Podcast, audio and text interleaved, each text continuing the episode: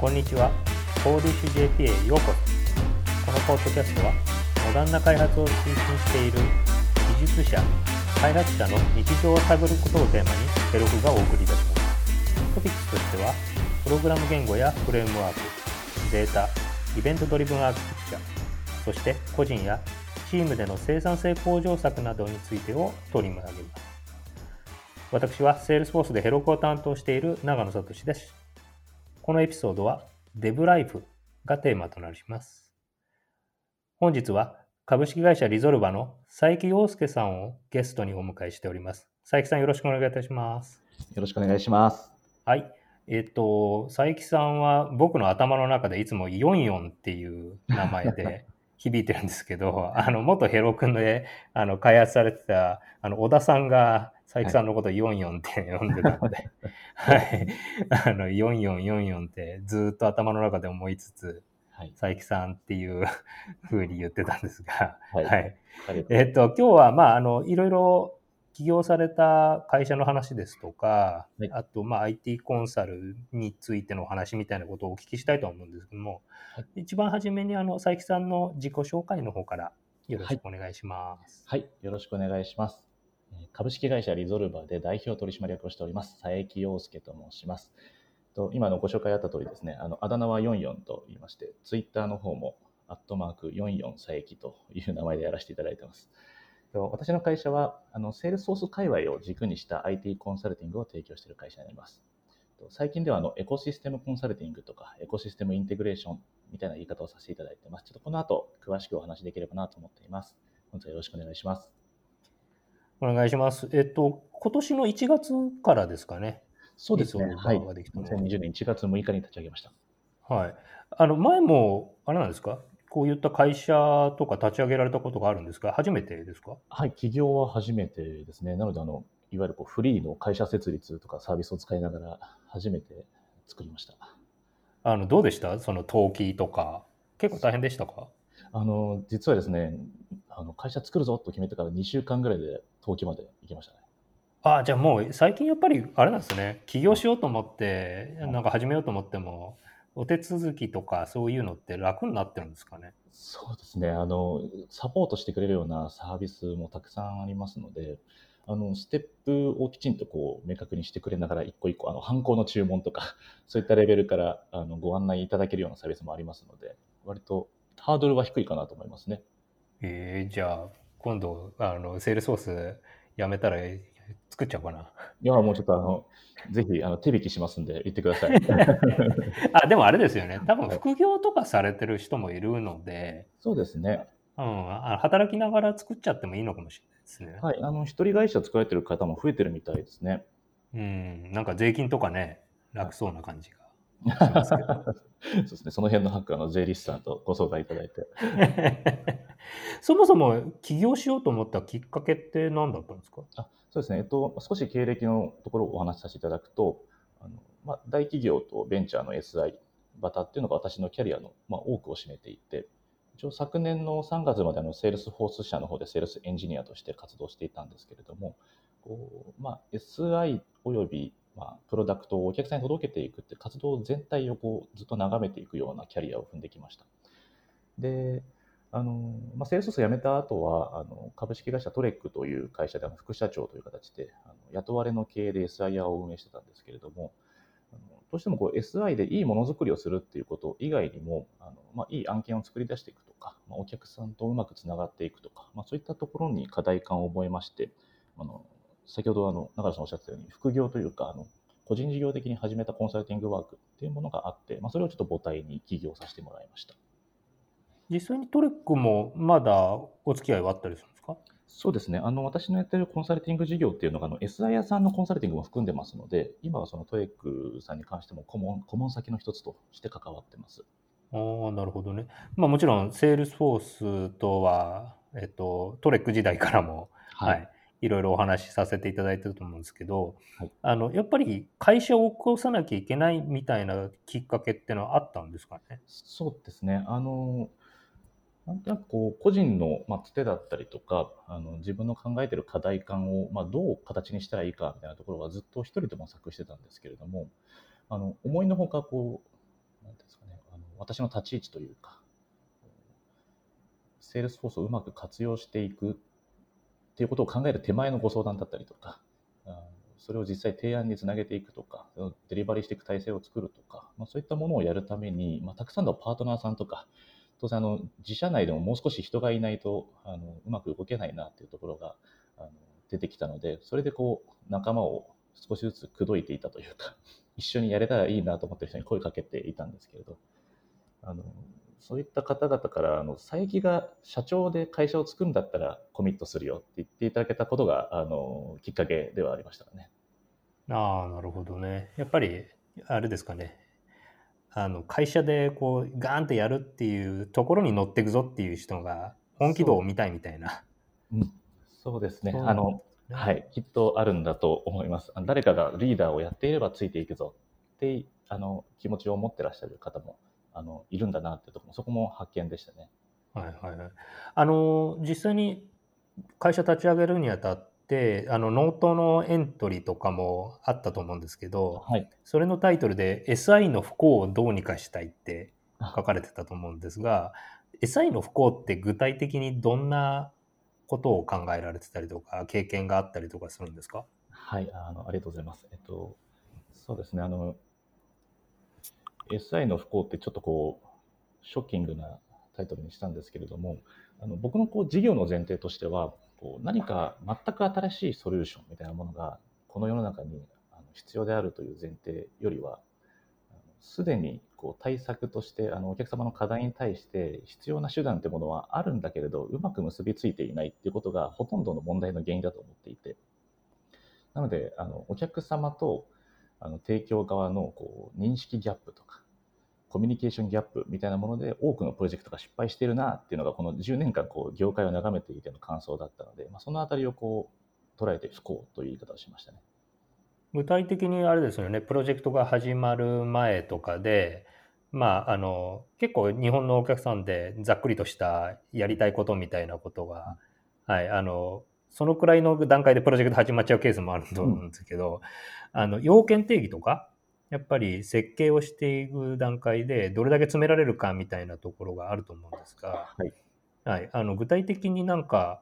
あのこういうことをしてないとうまくいかないっていうケースってあるんですかね？はい。あのすごくまず大枠の話でいくと、えっと、購入を検討する、まあ、決定していくっていう段階においては多くの場合あのお客さんの課題抽出自体がされていないっていうことが多いかなと思ってます。なので、あの売り手側としては、それをこうこういう課題があるんじゃないですかっていう話をしに行ったり、まあ、そこに対してソリューションをぶつけに行くというような活動をして受注をしていくっていう形で、非常にこう売り手側の歩み寄りが大きい形っていうことがあるかなと思ってます。なので、お客さん自身があの課題に関してあの主体性を持ってなかったりするケースもあったりするので、その場合だとなかなかあの売った後にも苦労されるかなというふうに思います。で、もう一つ、あのデリバリーするときですね、実際じゃあこのソリューションを作っていきましょうとなったときに関しても、要件定義の手前に要求があるべきだと思うんですけれども、要求自体が定義されないっていうことも結構多いかなと思ってます。なので、そちらに関してもこう要件定義をする側としては、あのまあ、すごく深いプロトタイプを作ってあげたりとか、よりこう具体化していくような作業というところでパワーがかかるかなというところなので、あのまあ、割とこう古き良き SI 時代のこう要件定義の進め方っていうところが、まあ、お相手になるお客様側の、えーまあ、要求定義力っていうところもある程度こうふわっとしてきてしまっているっていうところがあのよく見えてきましたので、まあ、そのあたりが原因なのかなというふうに思ってます。うん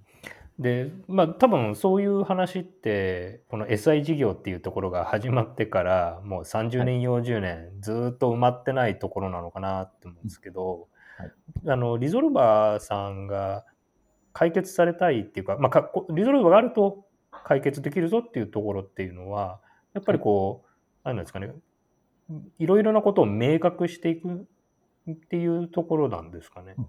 そうですね。あの型化をしていくみたいな形でこう明確にしていくってことも一つのアプローチだと思いますので例えばお客様からするとこう、まあ、自社の課題だったりとか要求みたいなものを明確にしていくためのこう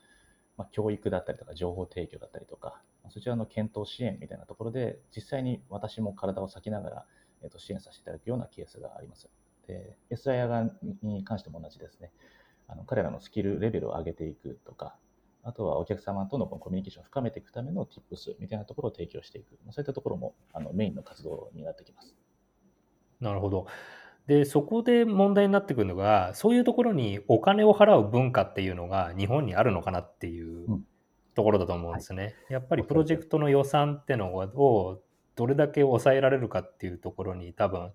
企業の担当者さんっていうのは、うん、あの力を注いでると思うので、はい、あのそこは今やってよとか SIR さんの方でどうにかしてよっていうところが多いと思うんですけど具体的にそのエンドのクライアントさんにこういうの必要だからこれだけのバジェットを用意してでうちのサービス使ってくださいっていうそういう時には何てお話しされてるんですか？そうですね。あのおっしゃる通りでいわゆるこう物を買う前の段階のこのお話を詰めていく部分だったりとかあのまあ、お客様の方で難しいと言っているところを売り手側が努力するっていうのはなんかある意味当然なことな気もするしそちらに関してはマネタイズしづらいっていうのはあるんですけれど実際あのその辺りが整わない限りプロジェクト全体としては結構足の長いものですのでうまくいかないっていうのはあると思うんですよね。でそこはあの例えばなんですけれどもあのリゾルバのような、えー、コンサルティング会社が間に挟まってあげるとあの通常要求を開発したりとか、えー、ソリューションを提案したりとかした場合には自社でデリバリーしたくなると思うんですけれどもあの弊社の場合はあの複数のパートナーさんと手を組んでいて自社がデリバリーをするっていうことを前提にしないで、えー、お手伝いができますと。なので、そこちょっと利害関係のない相談先として機能するっていうところを今はあの頑張ってビジネスモデルとして作ってますね。実際マネタイズ先としてはあのパートナーさんだったりします。そうですよね。やっぱりあの、ここでエコシステムの力がかなり重要になっていくのかなというのは想像しますし、セールスフォースの営業がセールスフォースするときに、こういうプロジェクトで、こういうところが結構失敗しやすいんで、リゾルバーさん入れた方がいいですよって言ってもらうのともらわないのじゃかなり違うのかなと思うんですけど、そういうところでやっぱりエコシステムが重要っていうふうに思われてるんですかね。そうですね。はい。あの、本質的にはやっぱり今までってこうお客様の足りない能力っていうところをあの、まあ、不足している能力ないしはマンパワーというところをコンサルだったりとか SIA が埋めてきたっていう経緯があると思うんですけれどもやっぱり意思自体はお客様が持っていくっていうのが今後はあの必要なことだと思ってますので、あの一瞬こう人として入ってお客さんに完全に成り変わってしまうんじゃなくて、あの今ある手段をうまくつなげるように支援をしていくっていうのがあの本質的なコンサルになってくるのかなというふうに思ってます。なるほど。まあ、こういうコンサル事業ってやっぱりかなり大規模なプロジェクトだとか、あの大企業さん向けの、あの、なんていうんですかね、関わり方みたいなのが多かったと思うんですけど、これからはやっぱりもっと中小企業でも成り立つモデルというか、保管モデルみたいなことを模索されてるっていうことですかね。そうですね。はい。あの、やっぱり SARS だったりとか PARS っていうものを使って、あの、お客様がそれを活用していくっていうところに関しては、非常にあの、会話がしやすくなってきたと思いますので、昔ほどこうがっつりとコンサルに入るみたいなことをしなくてもいいのかなと思ってます。なので、えー、まあこう、一部の、まあ、少数生のコンサルチームが一瞬こう大事な局面だけ入って、あとは今あるツールだったり、外部の SI 屋さんだったり、まあ、そういったところをこううまくコーディネートしていくみたいな形で、え、支援ができるんじゃないかな。それであればお客様側にも大きな投資を必要としないですし、お客さん自身も自社で何とかしようという意識も保てるという感じかなと思ってます。なるほど。あの、ちょっと深いった質問もしていいですか？はい。あのこういうお話ってやっぱりここ透明化みたいなところが重要になってくるのかなと思っていて、はい、コンサルってやっぱり値段が見えないとか、うん、時間割でいくらとかっていうところだとかだとなかなか見えない部分もあったりだとかっていうのはあるんですけど、はい、こうリゾルバさんにこう仕事を頼む時っていうのはやっぱりもうピンキリで価格全然違ったりするんですか？あえっといい質問ですね。えっと、型化をしていきたいなという気持ちは、えっと、あります。で、えっと、基本的にはまず、えっと、ご相談に関しては無償で、まあ、入り口は無償ですっていうところを、あの、ここは完全に約束をしてます。で、その先で生まれていく価値に応じてお金をいただくって形にしてますので、例えば、あの、お客様のご相談をお受けして、すごくいい、こう、パートナーさんとの座組が組めて、プロジェクトがスタートできたとしたらば、そこのプロジェクト予算に対してある程度載せさせていただいて、その部分をいただくということをお客様とパートナーさん双方にご理解いただくというような形でやっています。それは成功報酬ってことでもないですよね？あでも近いと思いますね。あの実際に何かこうどこかであのなんでしょうね投投資効果なのかもしくは、えー、実際こう稼ぎというようなものが発生しない限りなかなかコンサルっていう形のないものにお金払いづらいっていうのがやっぱ本質だと思いますのでなので成功報酬に近いようなあの収益モデルを意識してますね。へえ、それはちょっと面白いですね。かなり自信ないとできないと思うんですけど。これ結構勇気いりますね。へえ、そうですか。すごい、あの、面白いアプローチだなと思いました。あの、ちょっとお話を IT とかクラウドサービスにもう少し特化して聞きたいなと思うんですけど、えっと、やっぱり Salesforce って IT とかクラウドとかっていうのがかなり先進的なものだったりしますし、ものが見えないっていうところで、お客さんの側の、えっと、まあ、リテラシーみたいなものも要求される部分はあるんですけど、リゾルバさんが関係されてるのはやっぱりクラウドサービス中心ですか？はい、そうなります。あの、どうしてもこう、スクラッチ、オンプレミスの仕組みも含めてとなってしまった場合って、こうプロジェクト規模も大きくなりますし、その場合は、あの、えー、もう従来からこう IT クラウ IT コンサルティングと言われているような、えー、方々というプレイヤーもいますので、まあ、そこには注力しないというつもりでいます。ある程度やっぱりこういうソリューションの中でプロジェクト進めてくださいねっていうところが中心になるんですよね。はい、そうです。なるほど。まあ、あの、 Heroku も使っていただけたらなと思いつつ、セールスフォースの一員として あのやってるんですけど、あの、やっぱりあれですかね、クラウドでやっていただいた方が、お客さんに提供できる価値っていうのは、あの深いというか、あの大きくなりますよっていう話は通りやすいんですかそうですね。あの、クラウドがもう、えっと、前提として話が来ることの方が多いかなというふうに今は思います。やっぱりスピード感の問題だったりとか、まあ、初期コストの問題もあったりすると思うので、やっぱり投資を、あの、まだすごくたくさん一気にはかけられないような成長中の中小企業さんとか、スタートアップとかに関しては、クラウドがもう大前提かなというふうに思いますね。もう佐伯さんが働き始めた頃から、あれですよね、アマゾンとか、セールスフォースとか、はい、もう結構あの知れ渡ってるような状況になってた感じですかね。そうですね、私ちょうど狭間にいた頃かなと思いまして、あの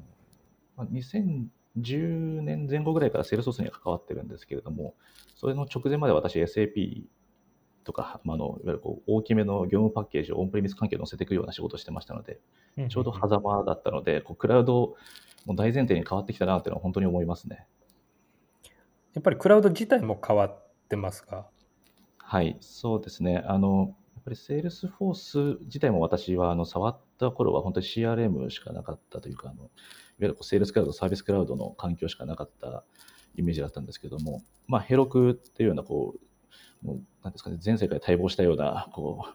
オープンな環境のプラットフォームも出ましたし、マーケティングクラウドだったりとか、またコミュニティもどんどん拡張されたりとか、あのお客さんがやりたいっていうことに対してこう全方位でつながりそうなクラウドっていうのがどんどん出てきたっていうのは大きな変化だと思いますね。なるほど。ありがとうございます。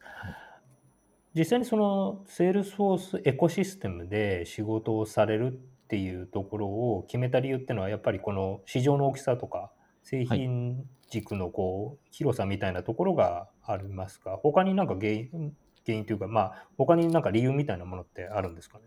えっと、そうですね。僕自身がまずセールスフォースに対してすごくこう、セールスフォース界隈ですね。セールスフォースだけをずっとやってきたわけではないですけれど、に対して一番こう、あの、まあ、当然知見があるというのはもちろん前提としてあるんですけれども、あのいろんなこう IT コンサルの方だったりとか、あとはクラウドアーキテクトの方がいらっしゃる中で、レベルが高ければ高いほど手段って何でもいいっていうふうになりがちだと思うんですよね。うんうん、まあ、やりたいことができれば。なんですけれども、やっぱりこう、セールスフォースを軸に据えるんであれば、セールスならではの流派があると思っていて、あのそれをこう理解しないで全体をデザインしてしまうと、やっぱりこう失敗の確率が上がると思いますので、あまりこう部分的に取り取り入れるというよりは、何か軸を据えてコンサルティングしていくっていうのがあの良いのではないかなというふうに思いました。なるほど。あと、まあ、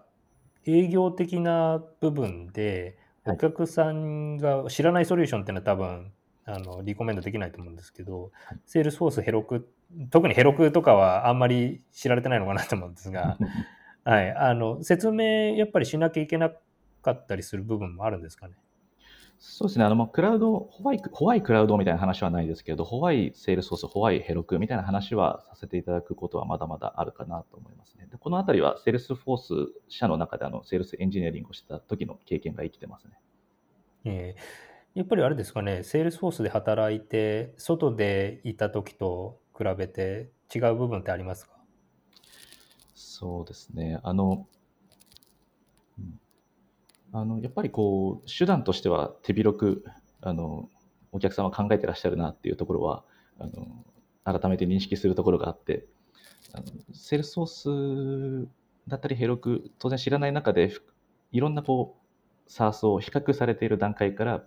あのなぜセールスソースなのかって話をするのは少しこう訳が違うなっていうのは感じますね。うんまあそうですよね。あの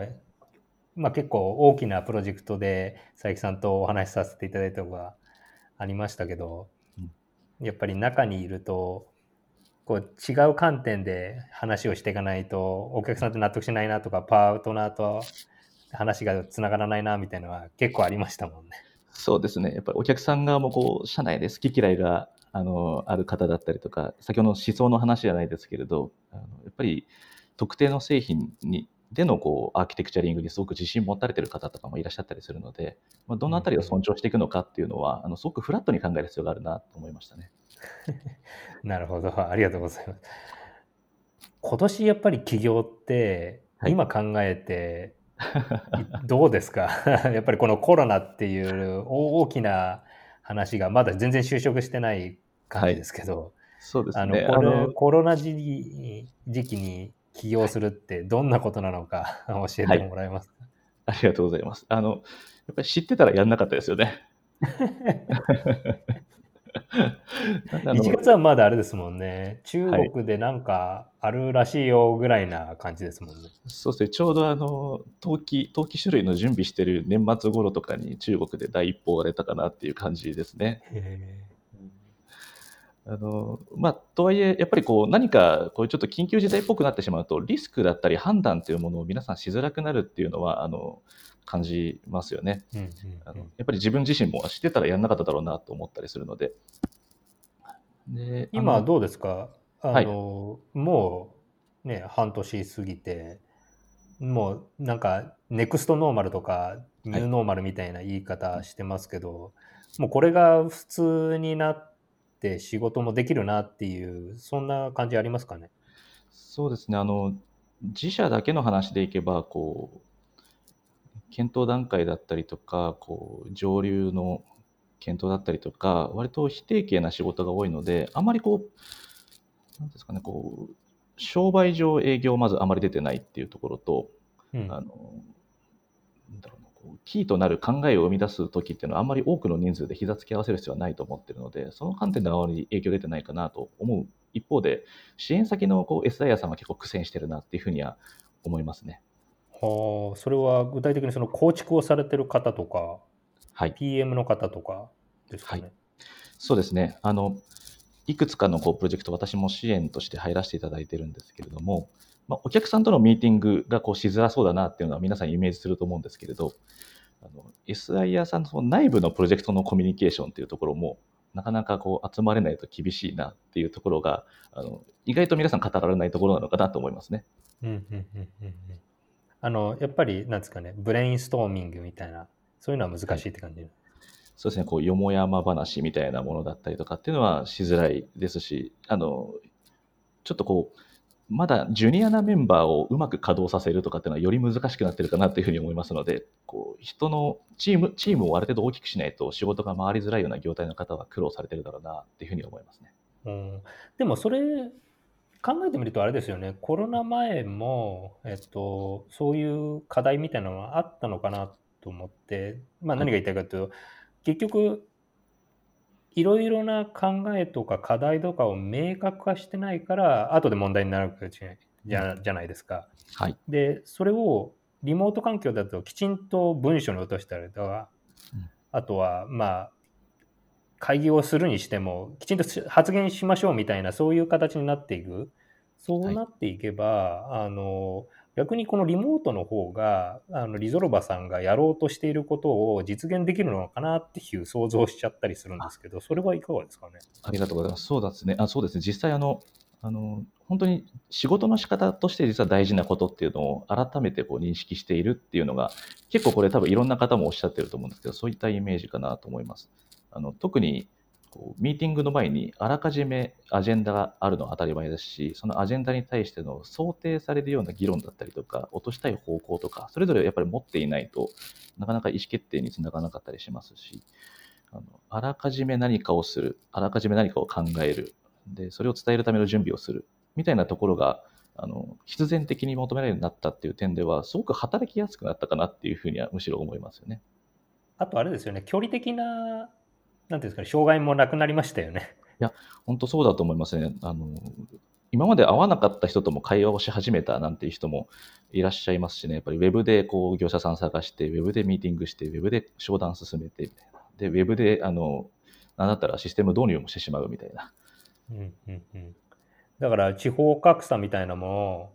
あの、まあ、なんかかなり、なんですかね、あの、荒領事ですけど、はい、これでなんか結構一気にいっちゃうのかなっていう気もしたりもします。あこれはあのいいいきっかけにしたいですよね。うん。やっぱこう地理的な、まあ、はい、あごめんなさい、地理的な条件で、こう証券自体というか、自自社の商談先が狭まってたってことにも、改めて皆さん気づいたんじゃないかなみたいな気はします。そうですよね、ボーダーレスな時代がやってきた感じがありますよね。うん、はい、はい、ありがとうございます。まあ、あのここで、まあ、最後の締めみたいな感じにしようかなと思ったんですけど、はいあの今は社員さんは3名って感じですか？あ私を入れて今3名でやっています。はい、これからもう少し増やしていくっていう、そういう予定もあったりするんですか？そうですねあの直近に関してはもうコアメンバーだと思っているので、もう本当に思想だったりとか、あの私たちの求めているこう仕事ができるスキルだったりを今持っているっていうところをすごく重要視してますので、まあ、出会いを大切に広げていくっていう感じですかね。なるほど、ありがとうございます。まあ、あの、こういったコロナの影響が、